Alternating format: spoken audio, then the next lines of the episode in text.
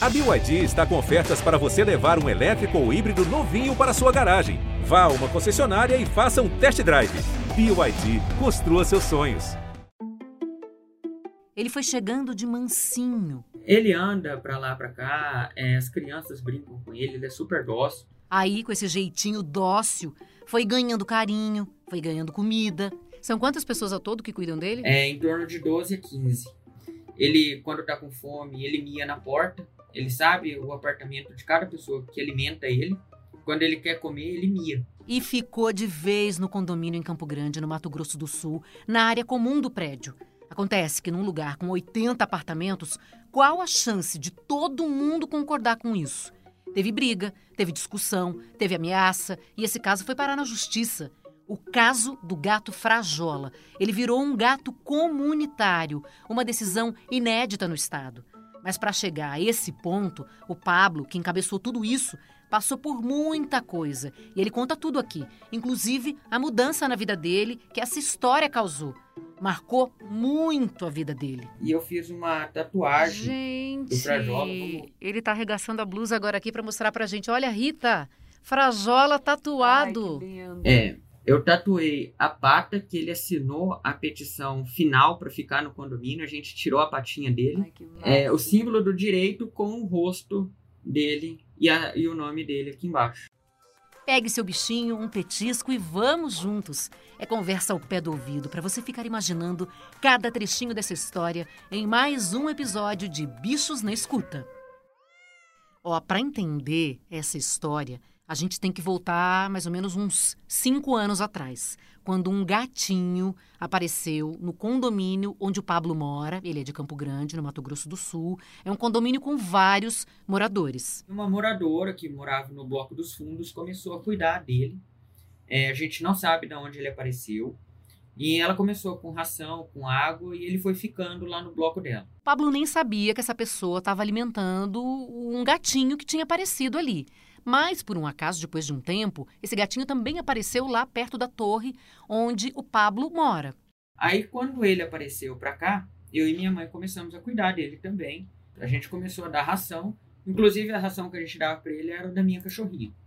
É, como a gente achou que ela ia aparecer aqui uns dias e ir embora, a gente deu dela mesmo, dava água, e ele ficou. E cada morador desse condomínio ia chamando esse gatinho de um nome. A moça que começou a cuidar dele a primeira vez chamava ele de Kip.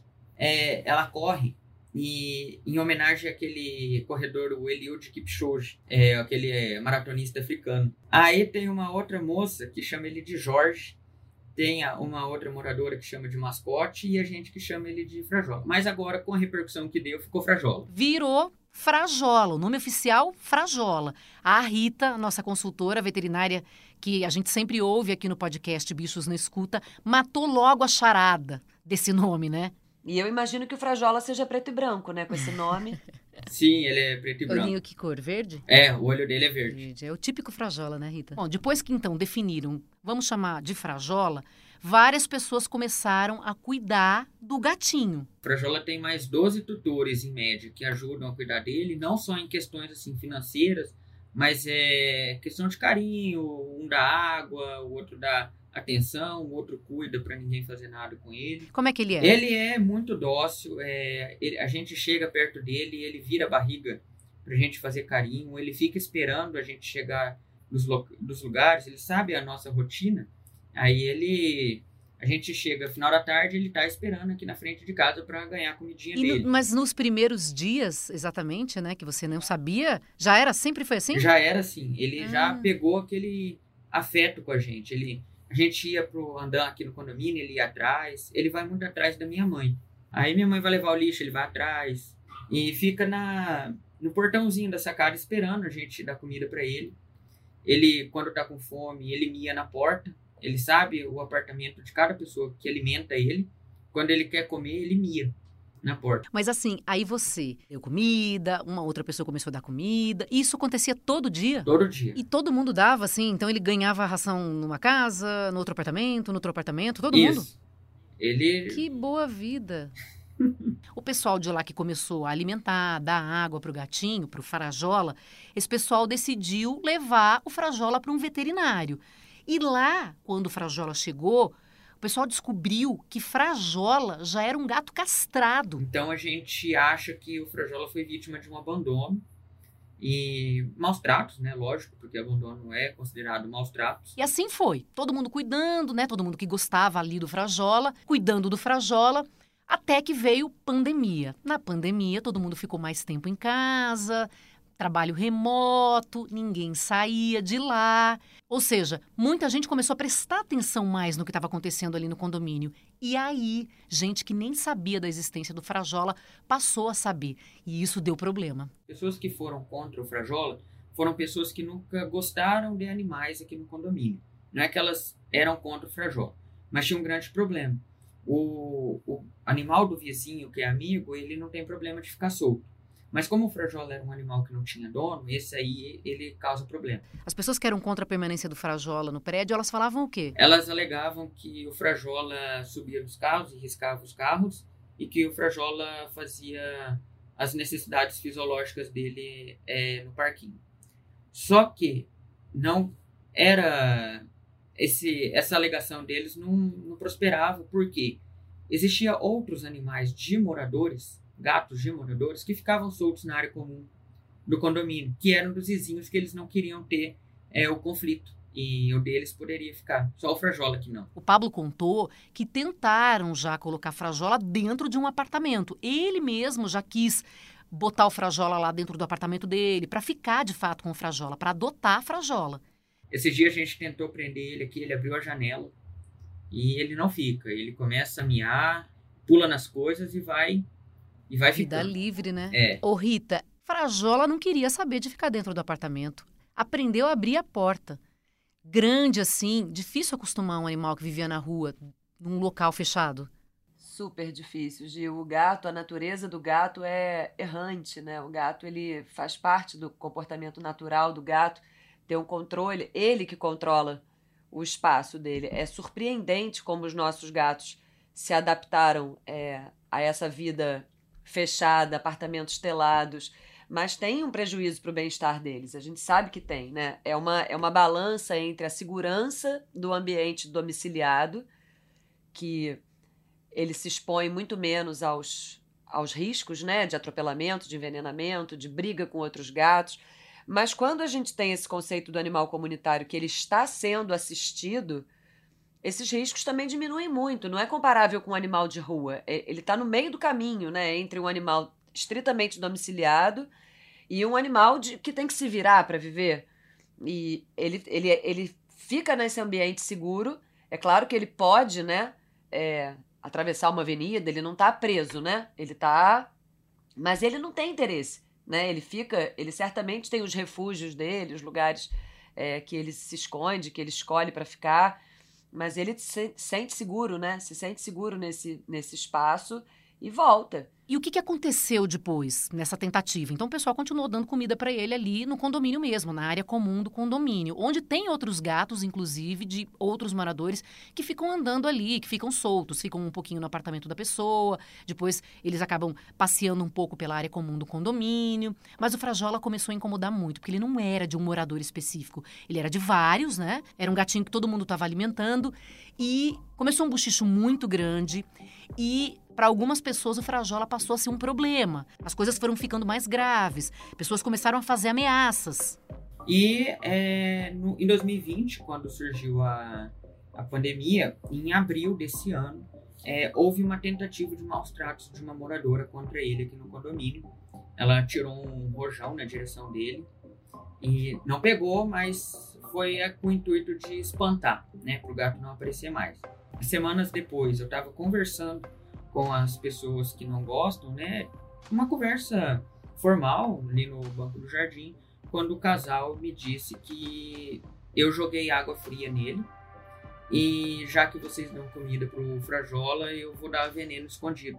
E o que, que aconteceu? Decidiram marcar então uma assembleia para votar. Ia ter uma votação que ia decidir: Frajola permanece ou Frajola sai um pouquinho antes da Assembleia acontecer, o Pablo ficou sabendo de uma coisa muito importante que poderia mudar os rumos ali do Frajola. Em setembro de 2020, surgiu aqui em Campo Grande a lei do animal comunitário, a Lei Complementar 395 de 2020, que é, regulamentou o programa e dizia que aonde podia ter o animal comunitário.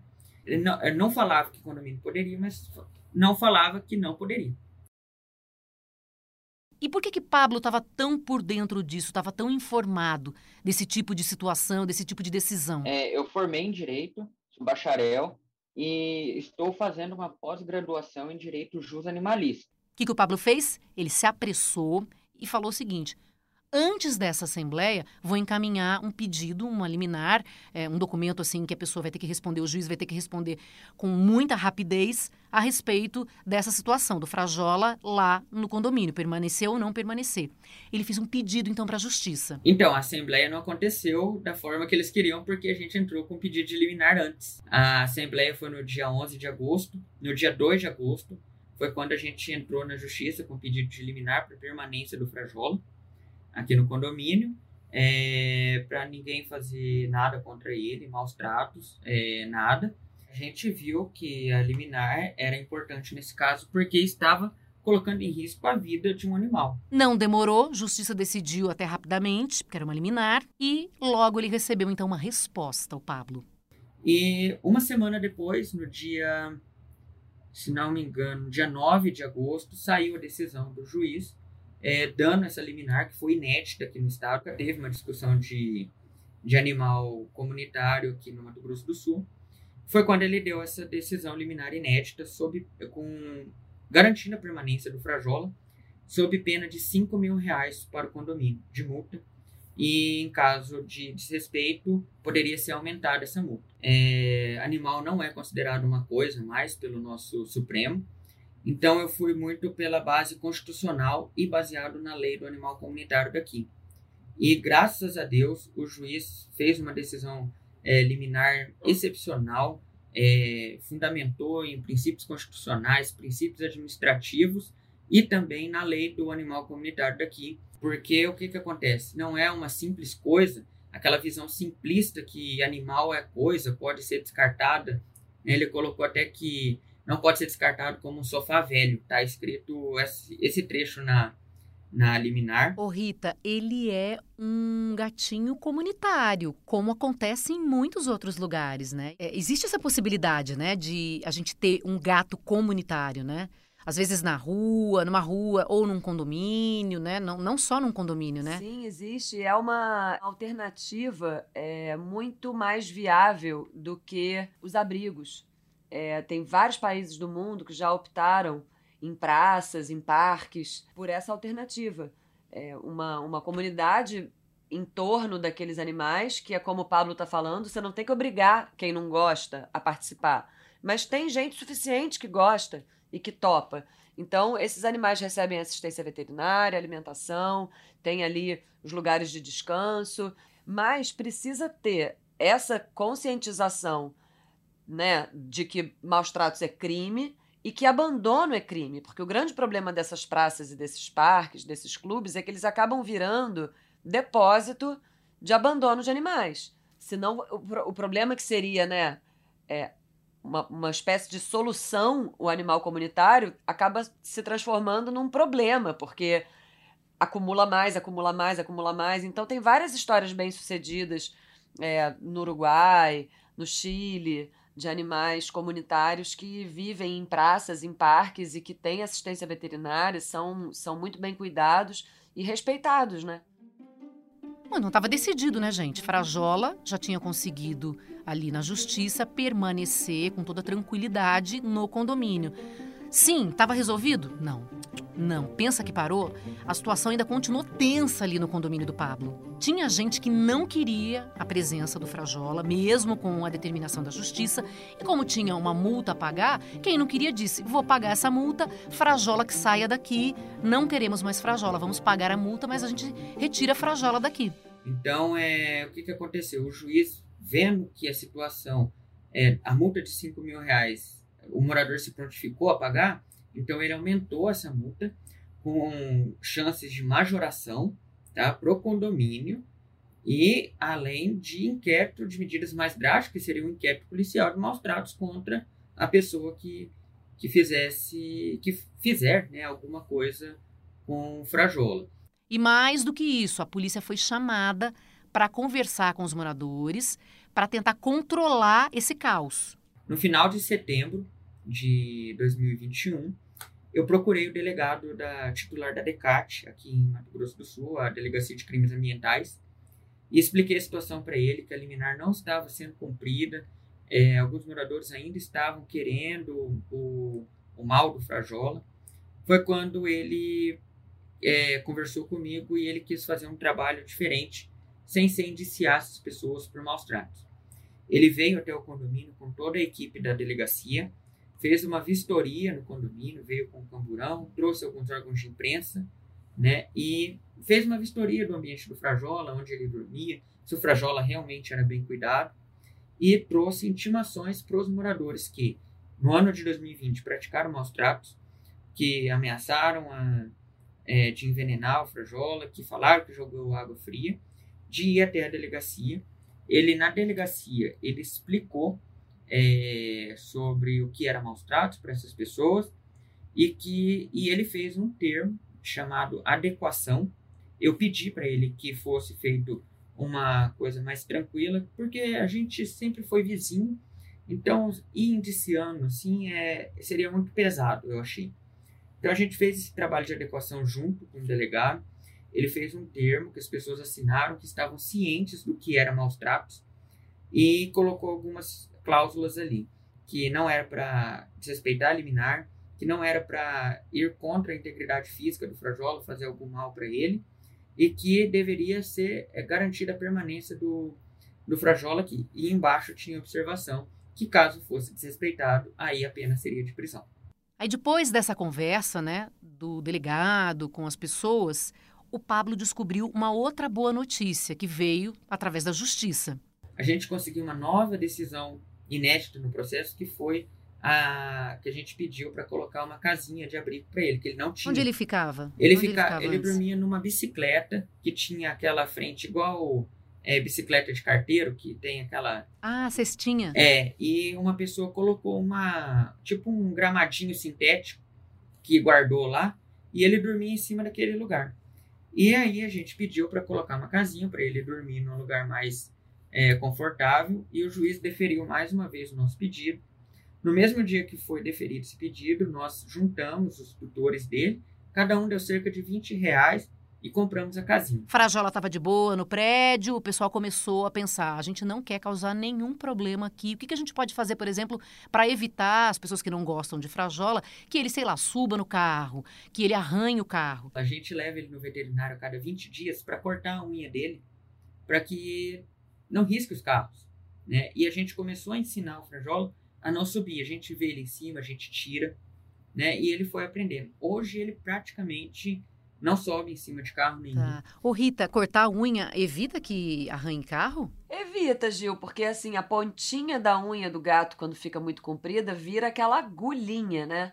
Quando ela não tá aquela agulhinha, eu acho, para falar a verdade, eu acho bem pouco provável que só o fato de um gato subir no capô do carro arranhe o carro.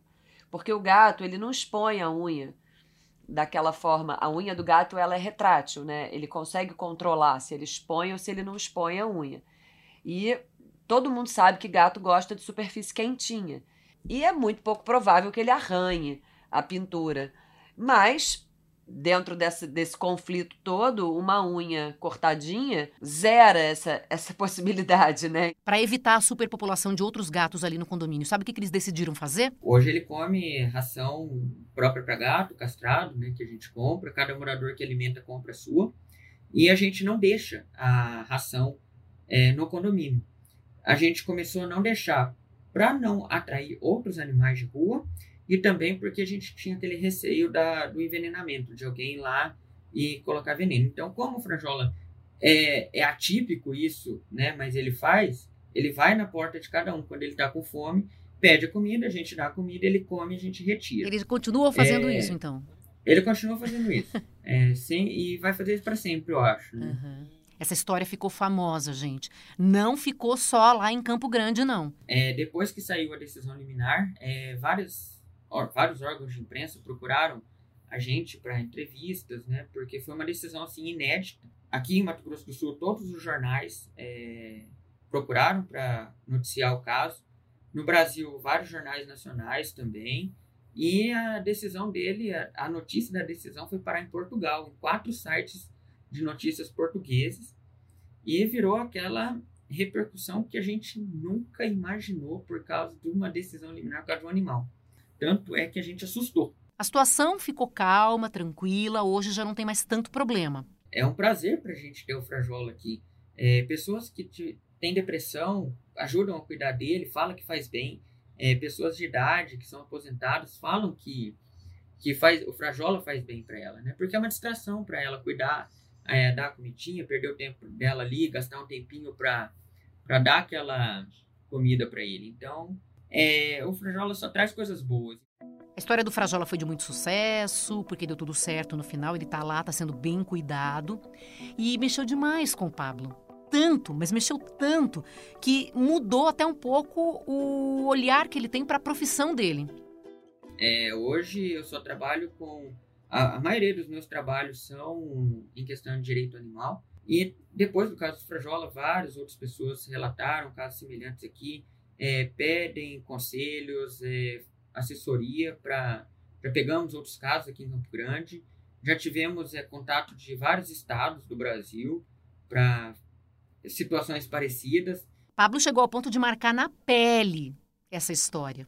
E no dia seguinte que saiu a sentença do Frajola, eu liguei para o meu tatuador. Ele me atendeu dois dias depois e eu fiz uma tatuagem do Frajola. Eu tatuei a pata que ele assinou a petição final para ficar no condomínio. A gente tirou a patinha dele.